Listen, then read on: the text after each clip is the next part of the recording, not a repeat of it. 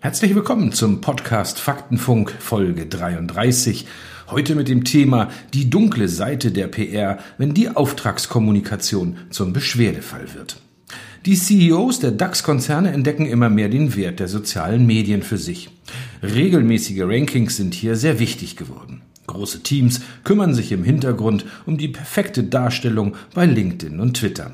Doch auch auf Seiten der Agenturen haben sich viele Kolleginnen und Kollegen auf die Auftragskommunikation spezialisiert. So wie zum Beispiel auch Kai Diekmann, der Ex-Bildchef. Doch nicht immer läuft da alles glatt. Das ist nämlich heute unser Thema im Faktenfunk, dem PR-Podcast des Faktenkontors. Ihr Host Dr. Roland Heinze erwartet gleich Professor Dr. Lars Rademacher, den Vorsitzenden des Deutschen Rates für Public Relation. Viel Spaß!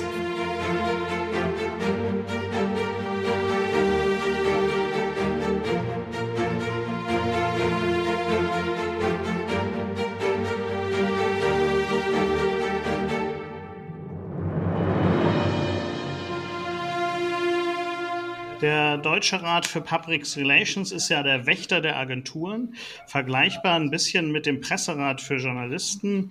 Und ähm, hier wird eben dann auf die Einhaltung von PR-Richtlinien geachtet.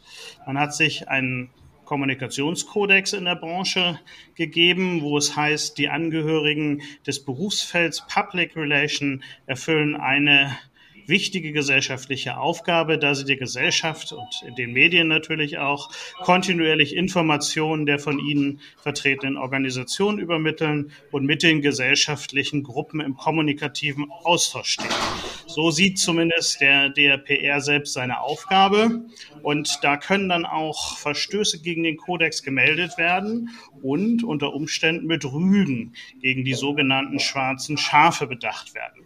Das soll heute unser Thema im Faktenfunk sein. Ähm, unser Gast ist Herr Professor Rademacher ähm, der auf jeden Fall dem Herr ist, der über allen thront und auch ähm, sich dort super auskennt als Vorsitzender des Rats für Public Relations. Von daher freue ich mich, dass Sie heute mit dabei sind, Herr Professor Rademacher.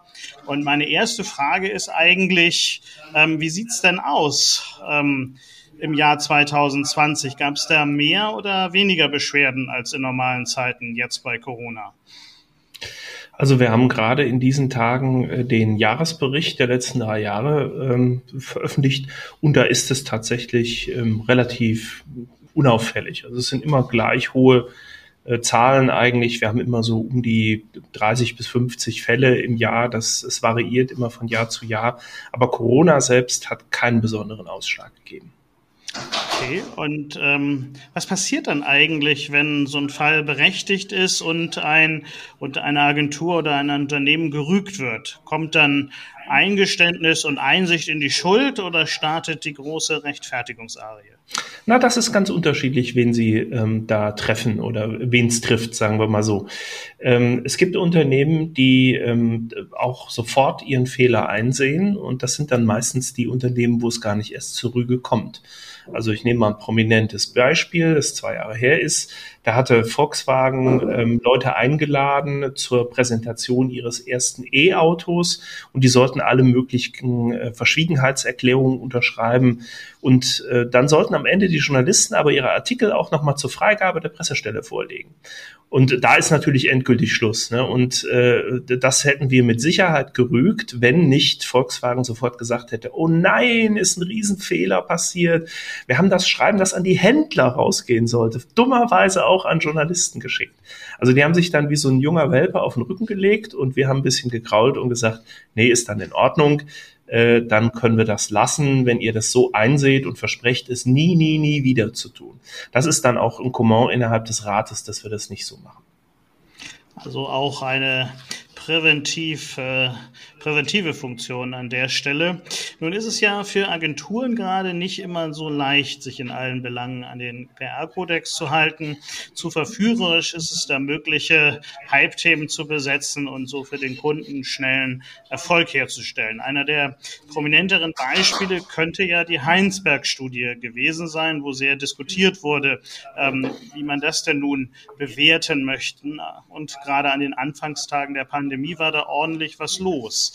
Rügenswert oder nicht? Ja, natürlich. Also die äh, Heinsberg-Studie ist ein sehr prominent gewordener Fall.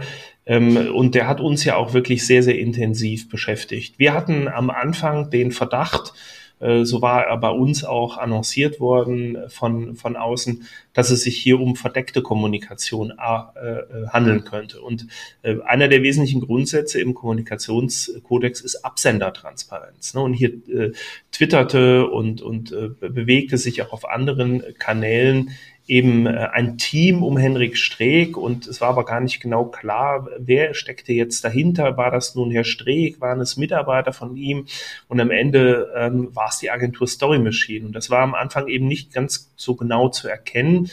Ähm, insgesamt haben wir aber dann auch über den Verlauf gemerkt, ähm, dass dieses Vorgehen, das wir am Ende auch wirklich dann gerügt haben, aus unserer Sicht eben ja nicht wirklich gutem äh, PR-Gebaren entsprach. Und wir haben es über einen einen äh, Punkt dann im Kodex tatsächlich gerügt, mh, der im Prinzip ja so einen Ansehensverlust der Branche beklagt, ne? dass man also jetzt nach außen äh, die, die Arbeit von ähm, Story Machine in dem Fall für PR halten könnte, wie sie regelrecht verläuft. Und diesen Ansehensverlust oder auch dieses ähm, Manko im Vorgehen, das haben wir am Ende dann am Ende gerügt. Ich glaube, allein schon die Rüge und die öffentliche Diskussion des Vorgehens hat dazu geführt, dass zumindest die Absender da dann irgendwann auch ein Einsehen hatten, wenn man die Diskussion mal so richtig erfolgt hat. Also, Ach, das weiß ich nicht. War das am Ende nicht. Ja, nicht? Okay. also das war die Absender, ob die wirklich, ähm, ich glaube, Herr Streeck selber würde das heute so bewerten. Das hat er ja auch in vielfachen Interviews so zum Ausdruck gebracht. Ähm, wir haben aber ähm, natürlich da Schreiben gekriegt, anwaltliche Schreiben, ähm, die jetzt sich äh, vor allen Dingen auf die Agentur Story Machine bezogen. Und die haben, ähm, das war, ist ja auch deutlich nachzulesen über Statements des Rechtsanwalts, ähm, ganz steif und fest behauptet, dass sie da überhaupt keinen Fehler sehen. Also bei denen ist nicht wirklich von Einsicht zu sprechen. Ähm, aber gut, der Fall ist jetzt auch schon wieder hinter uns und ähm, ich denke, wir schauen nach vorn. Ja, da sind wir ja natürlich bei ähm, einem interessanten Thema.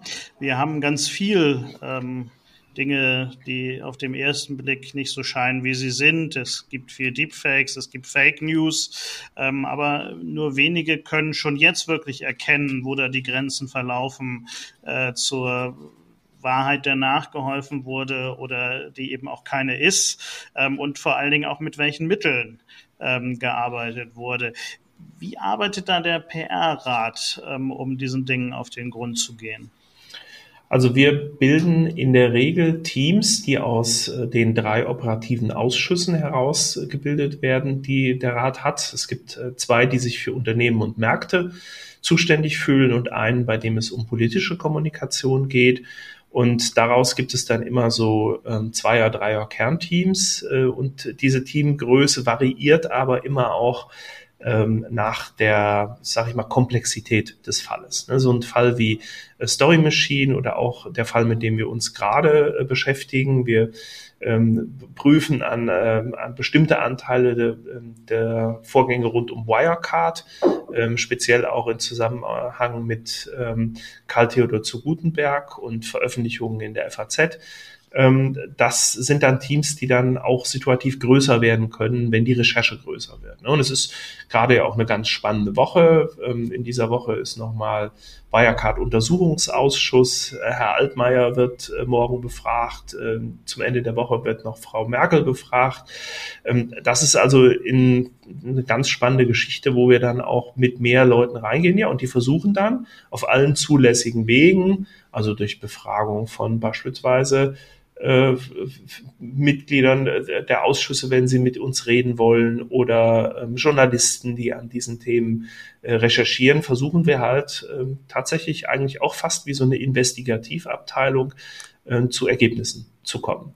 Und da eben Spannende zu schauen. Woche, die da ja, absolut, steht, absolut, absolut. Mhm. Ähm, ein Bereich, der vermutlich etwas schwieriger zu fassen ist, wir reden ja sehr viel über Digitalisierung dieser mhm. Tage. So, nun gibt es auch schon die ersten ähm, KI-gestützte mhm. Software, KI-gestützte Anwendungen, die dann die Presseinformationen übernehmen oder vielleicht auch das White Paper verfassen. Mhm. So, und wenn dann da Fehler passieren, bekommt der Bot dann die Rüge oder wer trägt die Verantwortung? Ja, das ist eine ganz schwierige Kiste, ne? weil ähm, das ist ja im Prinzip, müsste man sagen, ist eine geteilte Verantwortungslage. Ne? Der, äh, die einen sagen, ja, okay, der Ingenieur müsste eigentlich oder der, der Softwareingenieur oder Autor des Bots müsste einen Teil der Verantwortung mittragen.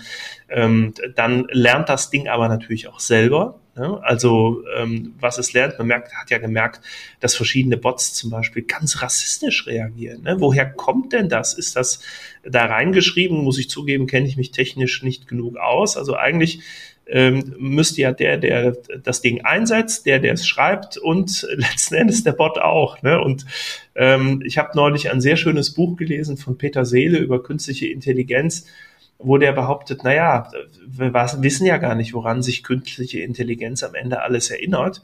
Und hat schon empfohlen, lass uns mal freundlich mit der künstlichen Intelligenz umgehen, weil wer weiß, wie, wie sie sich am Ende an unsere Missetaten ihr gegenüber oder Respektlosigkeiten erinnert. Ne? Also, aber da sprechen Sie ein ganz großes Kernproblem Problem der KI-Ethik an. Das, ähm, das ist tatsächlich äh, noch vollkommen ungelöst. Da gibt es erste Überlegungen, aber da sind auch, es sind sich auch die Ethiker noch sehr uneinig. Was Apropos Ethik ist vielleicht auch ein ganz guter Übergang. Ähm, dieses Jahr wird da auch ähm, mal wieder ein bisschen härter miteinander umgegangen. Es steht Wahlkampf an. Mhm. Ähm, und ähm, die politische Kommunikation wird da sicherlich in den Fokus rücken in den nächsten Wochen und Monaten. Mhm. Nun ähm, haben wir vier Jahre Trump hinter uns, wo der, die Fake News geflügeltes Wort waren und alternative Fakten als Begriff äh, erfunden worden. Hm, wo stehen wir da in Deutschland mit Blick auf den aufziehenden Wahlkampf? wird Amerika abfärben oder wird es langweilig? Nee, ich glaube, langweilig wird das hier mal allemal nicht. Wir sind ja jetzt schon in so einer Art Vorwahlkampf mit den Fragen um die CDU-Kanzlerkandidatur oder jetzt gerade äh, äh, Annalena Baerbock als neu ausgerufene Kanzlerkandidatin. Und ich glaube schon allein aus diesem, aus diesem neuen Konkurrenzkampf, der sich dort entwickelt hat und ähm, aus der Vielfalt der Meinungen, die sich ähm, ja auch Leute wie Rezo und andere politische Player da erlauben, die man ja so eigentlich äh, noch nicht hatte in dem vorigen Wahlkampf. Ähm, da wird es eine, eine, ganz gespannte Gemengelage geben. Und ähm, ich glaube, dass nicht alle Rezepte, die man so aus der Wahlkampfkommunikation der letzten Jahre kannte, ähm, hier besonders erfolgreich sein werden. Das große Stichwort ist sicherlich Authentizität. Ähm, aber Authentizität äh, ist natürlich auch ein, ich sag mal, ein bisschen ein Blendbegriff. Man muss am Ende gucken, was, was ist damit wirklich gemeint oder wer kann das für sich überhaupt beanspruchen. Also hingucken ist gefragt. Hingucken ist gefragt. Ja, ja. Mhm. Zum Schluss noch mal eine Frage. Wir haben ja viele Hörerinnen und Hörer, die selber als Sprecher und Kommunikatoren, äh, sei es im Unternehmen oder für Agenturen unterwegs sind. Wenn Sie mal die Landschaft auf Basis ähm, Ihrer Erfahrung ähm, so vermessen, ähm, sind die Sprecher, die in Deutschland unterwegs sind und die Kommunikatoren per se glaubhaft oder wie ist da gerade so der Pegelstand, wenn man ihn messen und in den Vergleich setzen wollte? Doch, das glaube ich schon. Also die, die Sprecher sind durchweg, glaube ich, sehr glaubwürdig, sehr glaubhaft. Die Frage wäre jetzt für mich nur teilweise, ob die, ähm, ob es nicht manchmal fast etwas zu zaghaft ist. Ne? Ähm, also die, die deutsche Sprecher sind sehr, sehr stark auf Fakten und sowas bezogen. Und ähm, ich glaube, ähm, dass die Unternehmen in den nächsten Jahren lernen werden, in Social Media noch äh, ganz anders aufzutreten und auch ein gutes Stück lockerer aufzutreten noch. Ähm, nicht mehr nur so ähm, faktenorientiert aufzutreten, sondern vielleicht ein gutes Stück unterhaltsamer. Und da sehe ich glaube ich, hier und da ähm, noch, noch Nachholbedarf bei den Sprechern, aber ich halte sie schon für sehr glaubwürdig in der überwiegenden Zahl der Fälle. Also gute Nachrichten für die Sprecher. Ähm, auch die Aufforderung zu etwas mehr Mut in der Kommunikation. Ähm, ich darf mich bei Ihnen bedanken, Herr Professor Rademacher, ähm, und auch für Ihre Arbeit. Ich glaube, das ist nicht immer einfach, was man da im Deutschen Rat für Public Relations so auf den Tisch kriegt, um da dann zu einer Einordnung und zu einer Wertung zu kommen. Vielen Dank auch an Sie und Ihre Kollegen, dass Sie sich diese Mühe immer wieder neu im Sinne der Branche und einer glaubwürdigen Kommunikation in Deutschland machen.